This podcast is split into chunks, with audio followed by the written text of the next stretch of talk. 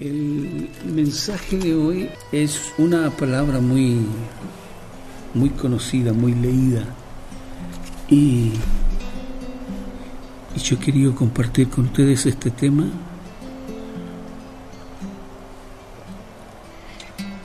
Que me parece haberlo predicado. Yo pensaba que no lo había predicado nunca, pero uno de mis hijos me dijo que sí lo había predicado una vez y es la historia, es el sufrimiento de una mujer que de alguna manera está pagando las consecuencias de que sus antepasados no honraron a Dios, de que sus antepasados no glorificaron a Dios, de que sus antepasados no honraron los pactos que habían hecho con el Señor. Cuando uno desobedece a Dios, alguien va a pagar. Cuando uno desobedece a Dios, alguien va a pagar el costo. Alguien lo va a pagar. Cuando usted hace promesas a Dios y no las cumple, lo quiero decir más simple es mejor no hacer promesas y cumplir que prometer y no cumplir. Dios es un Dios serio, es un Dios celoso, fuerte y poderoso. Y de Él no se burla nadie. En el libro de Josué, la escritura, quiero entreleer algunos versículos, capítulo 1 de Josué. Mi siervo Moisés ha muerto, y ahora pues levántate y pasa este Jordán tú y todo este pueblo a la tierra que yo le doy a los hijos de Israel. Yo os he entregado, como lo había dicho a Moisés, todo lugar que pisare la planta de vuestro pies, desde el desierto y el Líbano hasta el gran río Éufrates, toda la tierra de los Eteos hasta el gran mar donde se pone el sol, hasta allá será vuestro territorio. Y nadie te podrá hacer frente. Mire qué promesa para el pueblo de Dios. Nadie te podrá hacer frente en todos los días de tu vida. Y como estuve con Moisés, estaré contigo. No te dejaré ni te desampararé. Esfuérzate y sé valiente, porque tú repartirás a este pueblo por heredad la tierra de la cual juré a vuestros padres que la daría a ellos.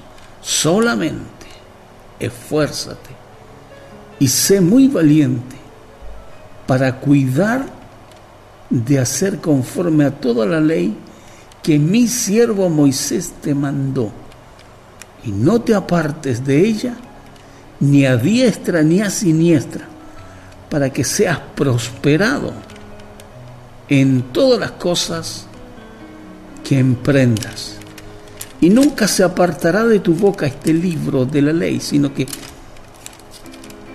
de día y de noche meditarás en él para que guardes y hagas conforme a todo lo que está escrito, porque entonces harás prosperar tu camino y todo te saldrá bien. Eso es parte de esta hermosa promesa de Dios.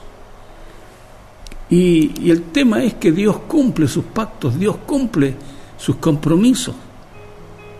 Lo que sucede es que nosotros muchas veces no cumplimos nuestros compromisos, no cumplimos nuestros pactos, como vemos que Dios tiene tanta bondad, tanta misericordia, nos olvidamos. Pero como el Señor es serio, es fuerte, es celoso, alguien va a pagar el precio.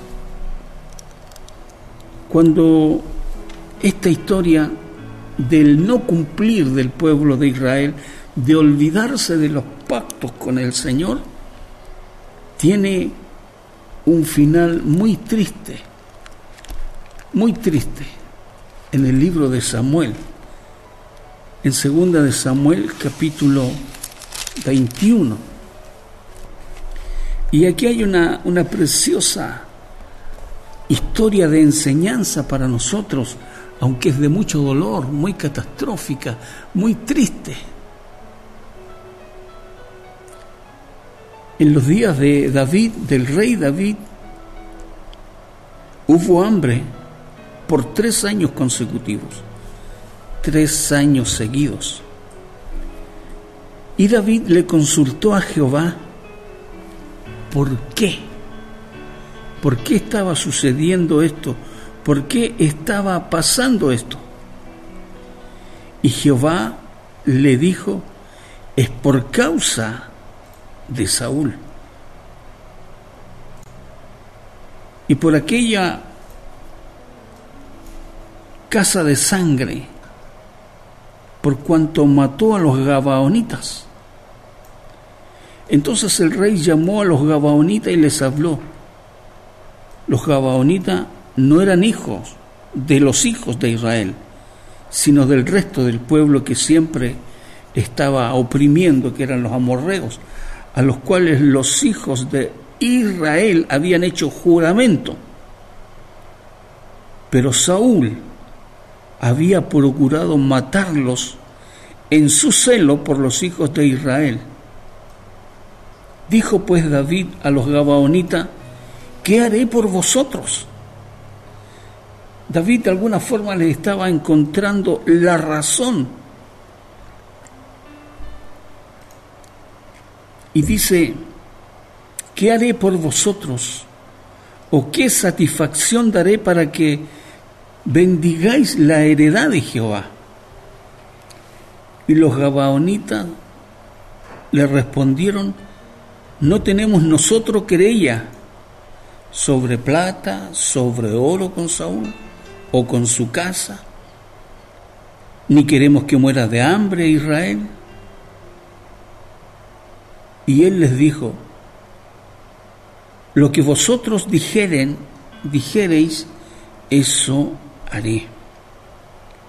Y ellos le respondieron al rey, de aquel hombre que nos destruyó, dicen los gabaonitas, y que maquinó contra nosotros para exterminarnos sin dejar nada de nosotros en todo el territorio, dénsenos siete varones de sus hijos para que los ahorquemos de delante de Jehová en Gaba de Saúl, el escogido de Jehová.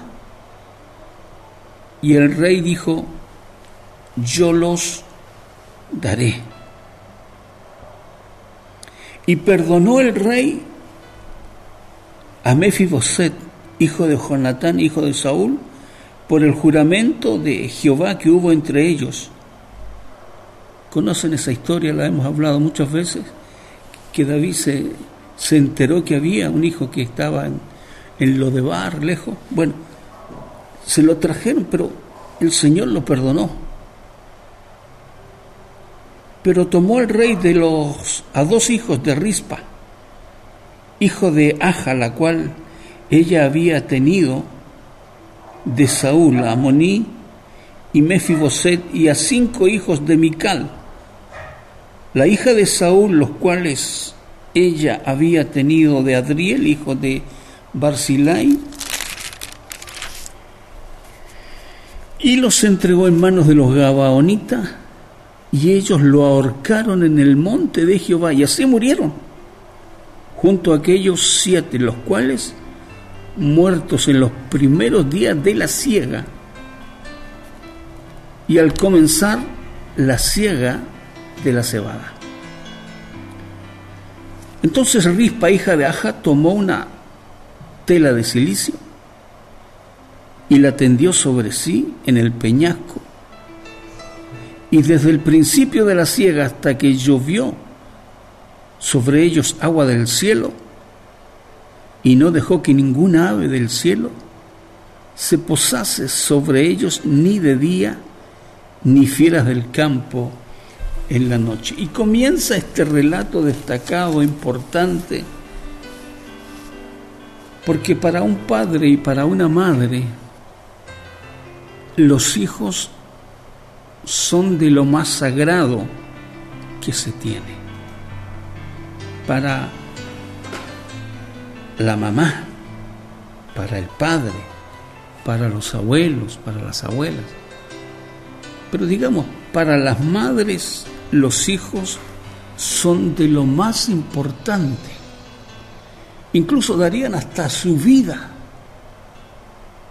por defender a sus hijos, por defender a sus nietos. Pero le correspondió cargar con un compromiso que no fue cumplido. Les correspondió. Y ella, Rispa, y sus hijos tuvieron que pagar las consecuencias de un pacto que no fue respetado por sus antepasados. Ya leímos a Josué, donde el Señor les hizo una promesa, pero ellos no tenían que apartarse. Cuando uno se aparta de Dios, va a pagar las consecuencias.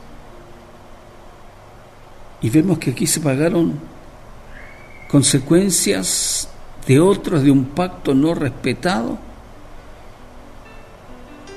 Pero aparece unas características especiales de esta mujer, que no se quejó, no se puso a llorar, sino que tuvo enterezas, tuvo fortaleza, tuvo serenidad para enfrentar el tiempo difícil, tuvo serenidad, tuvo compromiso para poder eh, encontrar la mejor manera de salir de esta situación.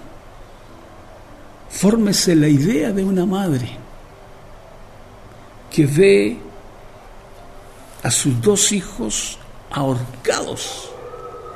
Bueno, habían cinco más, eran siete, pero hoy los de Rizpa eran dos. Los de Mical eran cinco. Y Mical no aparece en la, en la historia y no, no sabemos dónde estaba Mical. Traté de investigar y no aparece información donde estaba esta, esta mujer que dejó a sus hijos en esa condición. Pero Mical, la escritura dice que tuvo serenidad y tuvo fortaleza para enfrentar esta situación de sus dos hijos muertos, ahorcados, que era una forma muy deshonrosa de morir. Sería deshonrosa para todo el mundo, pero ella era la mamá. Ella era la mamá y tenía que estar y honrar a sus hijos, aunque hubieran muertos. Ella, ella estaba ahí. Era una escena sin duda, una escena macabra. No estaban ahí en un, en, un cajón con madera de este color, estaban colgados. Y sin duda que ya empezaron a llegar las aves de rapiña. Y la madre sabía lo que venía a continuación. Era de las muertes más horrendas morir ahorcado y que venían las aves de rapiña y comenzaban a romper la piel, comenzaban a destrozar los cuerpos y ella estaba ahí. Dice que tenía un, una tela de silicio, una tela áspera, no es una tela cómoda como esto, para poder tenderse, para poder estar allí y con esa tela de silicio ella lo agitaba y espantaba cuando venían los buitres, cuando venían las rapiñas. Sabe que en la vida es muy necesario que aparezcan rispas, para que con, con una actitud desafiante, con una actitud valiente, puedan defender a sus hijos de las aves de rapiña, de las rapiñas de este tiempo, de la soberbia, por ejemplo, del alcoholismo, de la drogadicción. Este es el momento de defender, de defender a los hijos, de defender la familia. Ahí estaban sus hijos ya cadáveres, pero aún cadáveres, ella los defendía. Y la escritura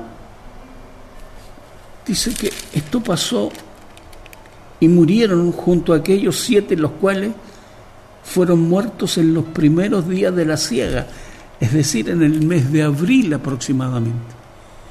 El tiempo de la siega en ese lugar, en el mes de abril. Y estuvo aproximadamente seis meses, seis meses en esa condición, día y noche. Día y noche esta mujer defendiendo con con la tela de silicio, que no era una tela cómoda, que, yo creo que ni dormía.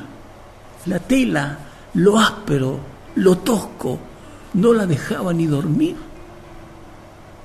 Y ya estaba una mujer mal alimentada, mal, alimentada, sucia,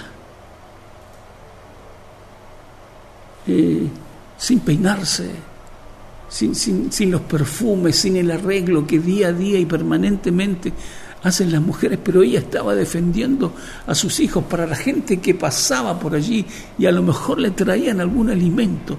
Dirían, esta, esta rispa se volvió loca, se volvió loca con, con la muerte de sus hijos.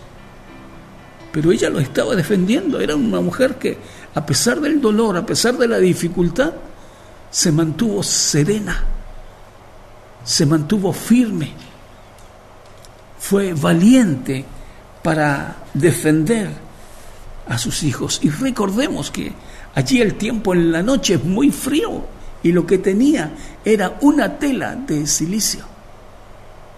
De día mucho calor, mucho viento, mucho polvo.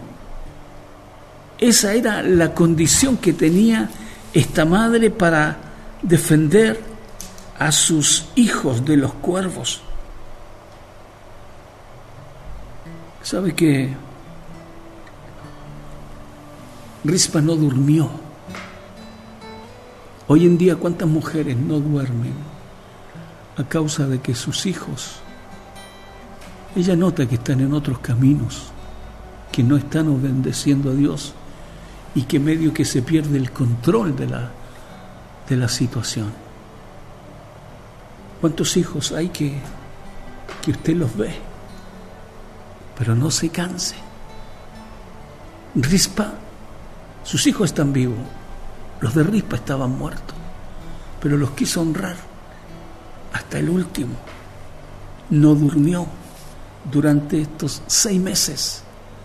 No hubo aseo en su cuerpo durante seis meses. La escritura lo dice y es verdad y yo lo creo. Rispa una mujer que tenía entereza y la entereza es una cualidad muy hermosa en una mujer. El espíritu de superación no dice que tenía eh, otra compañía, se había quedado sola.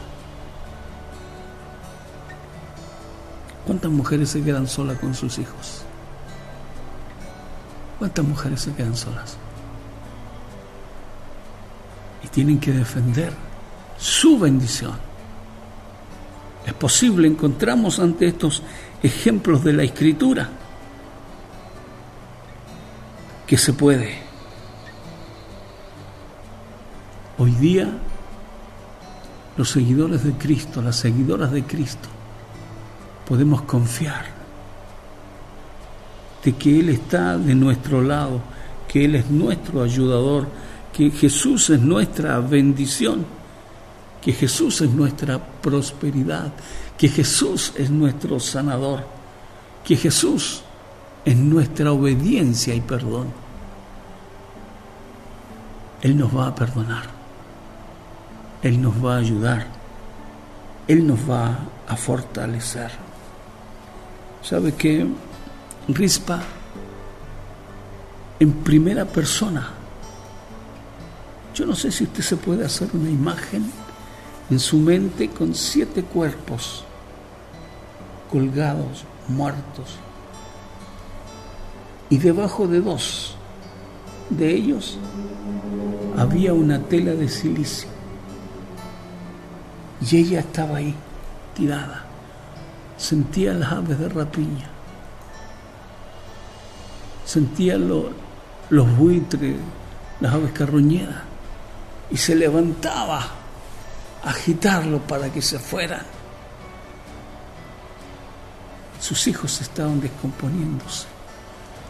Usted como mamá, usted como abuela, sabe cuando no está saliendo el mejor olor, la mejor fragancia, cuando algo se está descomponiendo.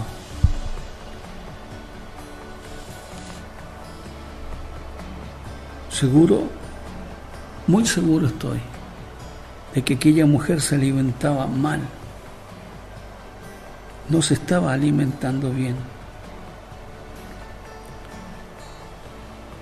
Seguramente le hubiese sido más fácil si hubiera estado Mical, la otra mujer. Cinco hijos de Mical, dos de Rispa. Rispa estaba peleando por los suyos. Hay mujeres que se van y no pelean por nadie, ni por su familia, ni por sus hijos. La Biblia no dice nada donde estaba Mical, pero lo que está claro es que no estaba en el lugar donde tenía que estar. Cuando estamos en Cristo, marcamos la diferencia porque sabemos en el lugar donde tenemos que estar. Pero todo esto vino a causa de que se rompieron los compromisos con el Señor. No es bueno hacer pactos con Dios si usted no los va a cumplir. Por eso es lo peligroso de cuando alguien dice yo voy a hacer un pacto con el Señor. Y los hombres no cumplen sus pactos.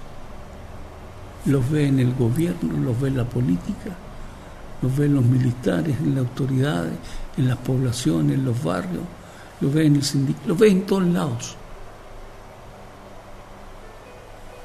El hombre no cumple sus pactos. Rispa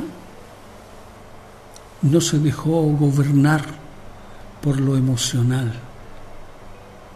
que las mujeres son mucho más emocionales que los hombres. Pero tuvo carácter. ¿Cuántas mujeres se quedan solos? Porque falló algo en la familia, falló un ser querido, se fue, no está más. Pero esta mujer no se dejó gobernar por lo emocional, no cayó en depresión que seguramente hubiese sido lo más fácil de interpretar ante la muerte de sus hijos, de verlos ahí colgados, ver cómo se desprendían sus cuerpos, se enfermó de la cabecita. No fue así. Ante el dolor, ante la descomposición, ella se mantuvo firme. Hoy día vemos que a nuestro alrededor, todo como que se está descomponiendo. Estamos en una sociedad absolutamente descompuesta, en una peligrosa sociedad donde vemos la maldad por todos lados, la maldad por todos lados, ves violencia por todos lados estás viendo que hay plagas. Estás viendo que hay necesidades. Estás viendo que hay corrupción.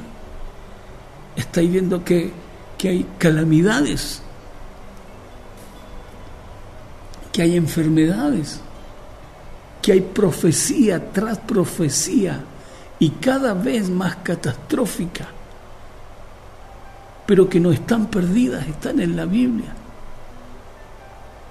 Si pareciera ser, hermano, como que ya las trompetas como que ya los ángeles comienzan a alistarse. Porque quieres estar bien, quieres estar feliz. No quieres estar angustiado, pero estás angustiado. Tienes cosas para disfrutar, pero no las puedes disfrutar. Y lo que hemos estado anunciando por años la venida de Cristo. Nunca como ahora, nunca como ahora.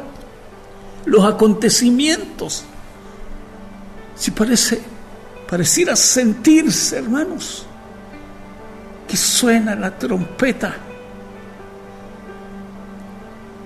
y que están ahí los ángeles,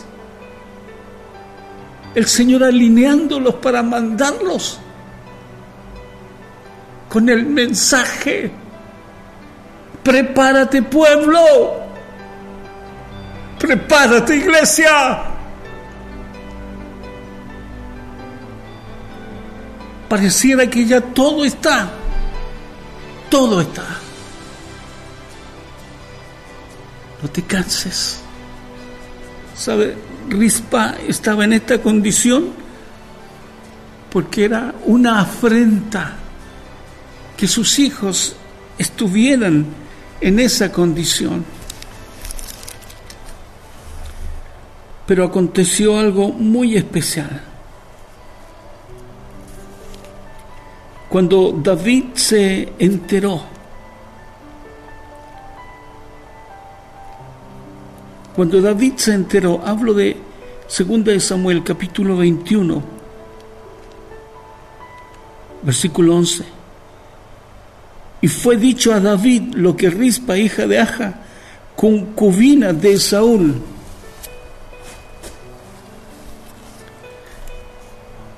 concubina de Saúl. Entonces David fue y tomó los huesos, tomó los huesos de Saúl y los huesos de Jonatán, su hijo, de los hombres de Jabes de Galad que los habían hurtado, que los habían hurtado.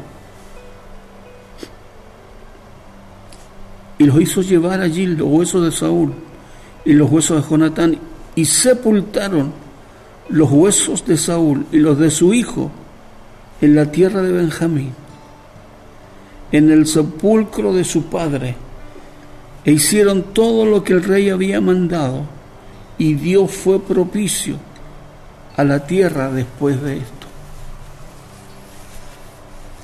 después de muerto. Cuando el rey vio la postergación, el clamor, la serenidad, el coraje que tuvo esta mujer, fue movido a misericordia. Si nosotros tenemos coraje, si nosotros nos volvemos a Dios, nuestra bendición está en la obediencia y en el perdón que Dios va a dar a cada uno de nosotros. El Señor nos va a perdonar, pero tenemos que obedecer tenemos que obedecer a Dios. Los hijos terminaron en el sepulcro real. Los mandó a buscar, ordenó que los trajera. Estamos en una sociedad adversa. Estamos en una sociedad que no tiene buena voluntad para con las cosas de Dios como que atacar a Dios estuviera de moda.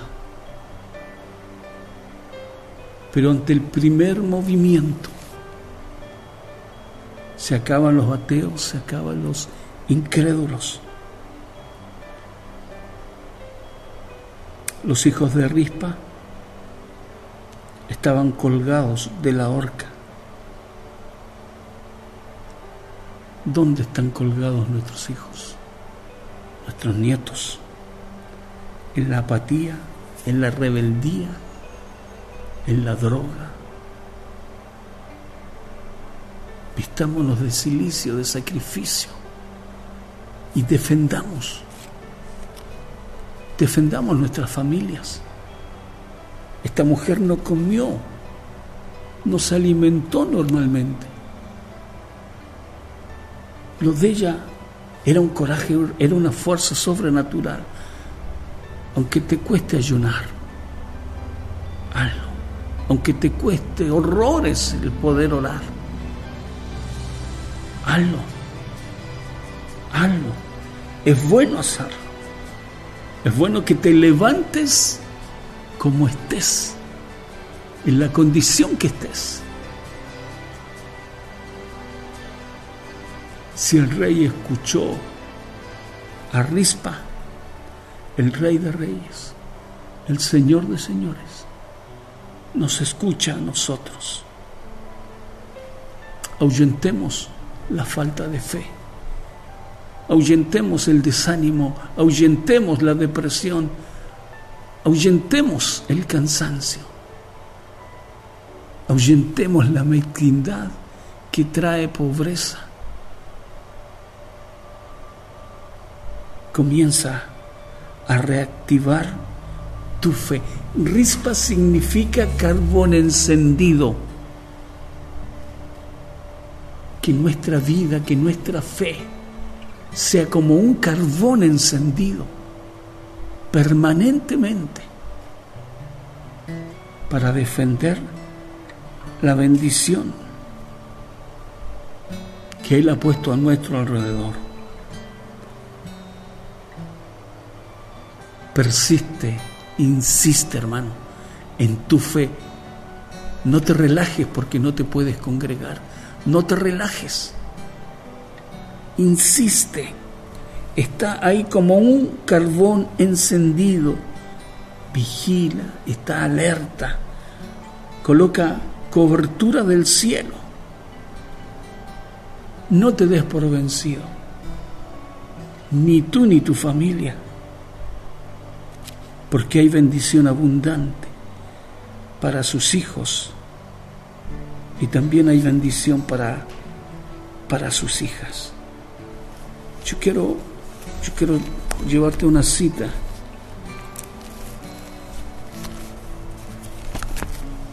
En el libro de Éfeso.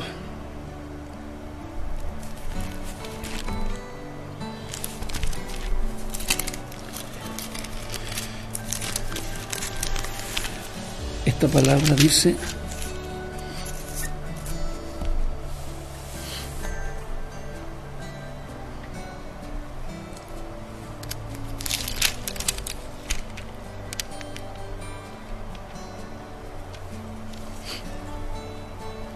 nuestra lucha no es.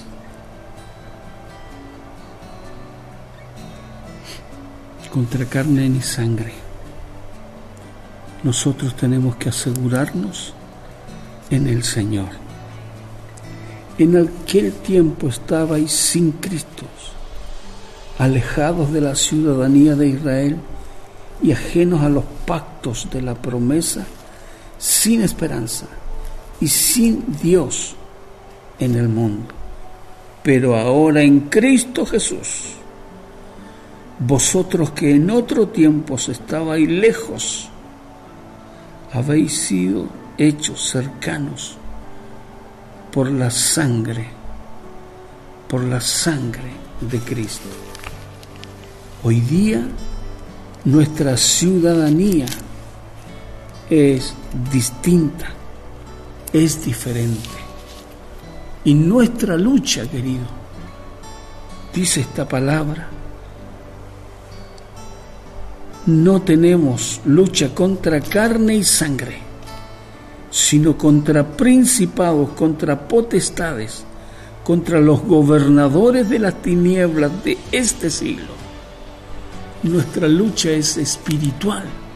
En este siglo, en este tiempo, es ahora. Esto no es fábula. Nuestra lucha es espiritual contra los gobernadores de este siglo. Usted no lo eche el gobierno de Fernández en Argentina, al de Piñera de Chile o al presidente de Ecuador, de Colombia. Esto es una obra del diablo, esto es una obra universal. Los que no entienden piensan que este partido o que este otro partido, o si el apruebo o si el rechazo, ahí está la solución. Si gana el apruebo no pasa nada, nada. Si pasa el rechazo, si gana el rechazo, al otro día no pasa nada. El mundo va a seguir enredado en la misma cosa. En la misma cosa. Nuestra lucha es contra estas huestes de maldad espirituales. Por lo tanto, tomad toda la armadura de Dios para que podáis resistir en el día malo y habiendo acabado todo, estad firme, que podamos resistir, que podamos resistir, porque no estamos en el día bueno, estamos en el día malo. Estamos en el día terrible, hermanos. Un mundo convulsionado. Pero creemos que para aquellos que hemos confiado en el Señor, que amamos su palabra, que amamos su Espíritu Santo, lo mejor está por venir. Esta madrugada me hacía profundamente meditar. Una de mis pequeñitas, en reiteradas ocasiones, cuando llega a la casa, la Domi, levanta la cabeza y dice, ¿quién habla? ¿Quién habla? ¿Qué dice? Como que escucha voces. Y de pronto ayer estaba haciendo algo y dice, ¿quién habla? ¿Qué es? Yo decía que los niños tienen sensibilidades, ven cosas, escuchan cosas que nosotros no sabemos. Yo no tengo la respuesta del día de mañana. Lo que sí sé que estamos en un camino cierto.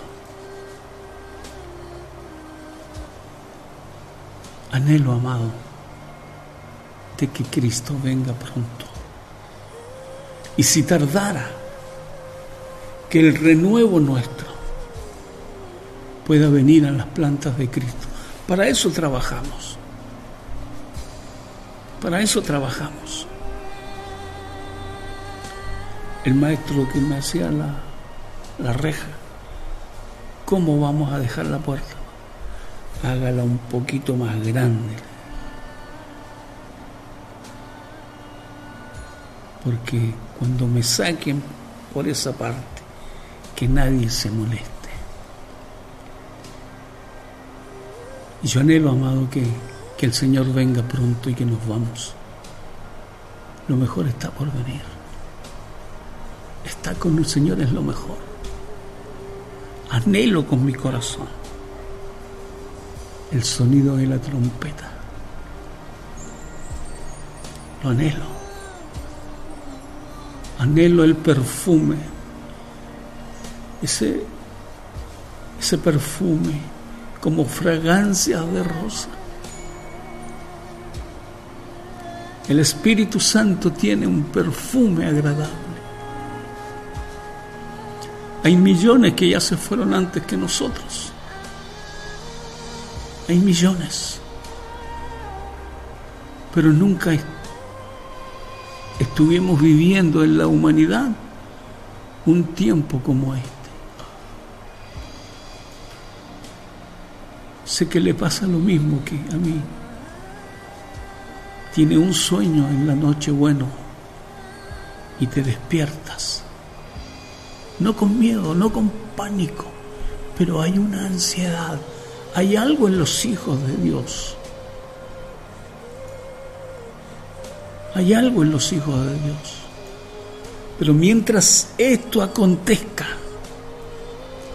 seamos fieles a Dios con lo que hoy tenemos, con las limitancias que tenemos, de apartar determinados horarios